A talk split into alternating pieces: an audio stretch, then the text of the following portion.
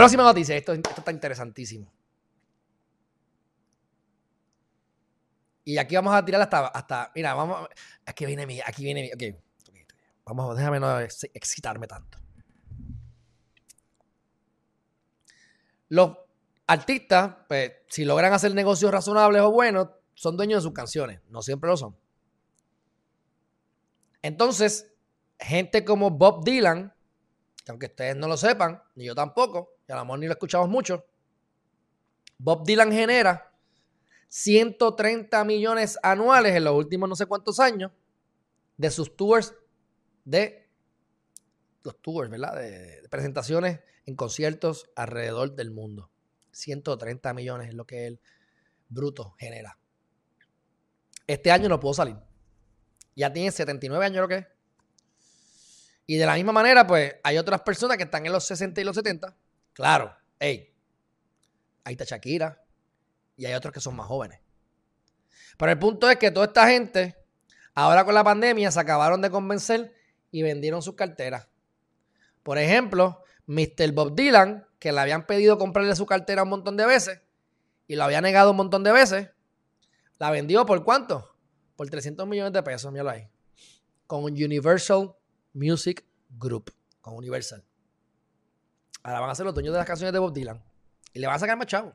Y más ahora con la pandemia. Así que la pandemia hace que eso valga más porque hay más gente escuchando y es más fácil monetizar. Primer punto. Segundo punto, los artistas dejaron de generar dinero por, por un tiempo considerable y algunos no han empezado todavía por la pandemia. Así que sus ingresos bajan y si están acostumbrados a gastar chavos como locos, pues necesitan ganar más chavos, así que vamos a vender las carteras. Y por último, pero no menos importante, posiblemente hasta más importante que todo lo anterior, y aquí viene mi crítica. I love this. Me encanta que, estén haciendo esto. Pero aquí viene mi crítica. Mira aquí es aquí.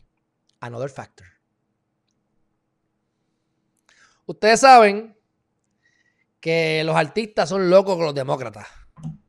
Los artistas son eh, que viva Biden, que viva Kamala, que viva Obama negros, jamaiquinos y viejitos, y siempre buscan una izquierda o una derecha para decir y lo ricos y lo bello que son, y estos conservadores puercos. Pero Joe Biden, quien ellos votaron, algunos de ellos que públicamente se prestan para eso y les pagan para eso, y lo hacen porque consiguen contratos para cantar después. Biden va a aumentar los impuestos del capital gain. El capital gain, las, ganancias de capital. ¿Qué significa eso? Que si yo compré una casa en 5 pesos y la vendí en 20, la diferencia son 15. Ese es mi capital gain. Y tengo que pagar impuestos por ese capital gain. Así que este capital gain de estas cuestiones son gigantescas, porque yo no sé si, hay un 5, hay algún, yo creo que es un 100% el capital gain, no sé cómo, cómo funcione a, nivel contributivo para este propósito de las canciones como tal. Pero, como, les van a, como Biden va a pasar por la piedra a todo el mundo, a ti y a mí y a todo el mundo. Bueno, no todo el mundo, ¿verdad? Nosotros no estamos ganando eh, millones de pesos, a lo mejor todavía, pero en general nos va a pasar por la piedra a todos. Pues, ¿sabes qué? Ellos están vendiendo sus canciones ahora para no pagar capital gain se publiquen a favor de fulano, pero mira, tienen la capacidad para poder vender, salieron bien. Se aprovecharon de la ley de Trump o se aprovecharon de la ley del anterior, que no es Biden que quiere aumentar los impuestos como siempre, porque es fácil. A mí, yo tengo un problema que tengo una enfermedad en la pierna. Ay, pero ¿para qué vamos a corregir la pierna? ¿Para qué la vamos a curar? Eso es muy difícil. Pícala ya. Corta la pierna y ya. ¿No? Más fácil.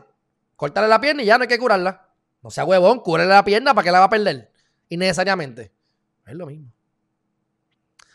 Así que, mi gente, no resuelven el problema. Y lo que siguen es fastidiando. Especialmente a los de la clase media. Por eso es que nos vemos afectados. Si eres bien pobre, lo lamento. Tienes algunas ayudas pero no te, no te cobran impuestos. Si eres rico, pues tienes que entonces moverte, moverte para buscar la manera de no pagar. Así que los que se echaban son los asalariados mayormente de clase media, que no tienen empresa, no tienen negocio. Si tú no tienes una corporación previo a la pandemia, tú no puedes pedirle SBA a lo mejor un dinero con tanta facilidad luego de la pandemia. Así que ser asalariado no conviene. Ah, depende del gusto, ¿verdad? Tú quieres seguridad, no quieres esforzarte y te da miedo que te digan que no. Porque para yo venderle a alguien un mouse, tengo que probablemente vendérselo a 10 personas hasta que por fin alguien me lo compre, para no decir 20. Y yo les digo a ustedes que el promedio de los empresarios fracasan 7 veces antes de dar el primer palo de verdad. Y los riesgos cuestan dinero. Pero bueno, esa es la ironía. Votan por Biden supuestamente a nivel público eh, y entonces después tienen que hacer cambios en su estrategia porque los va a pasar por la piedra.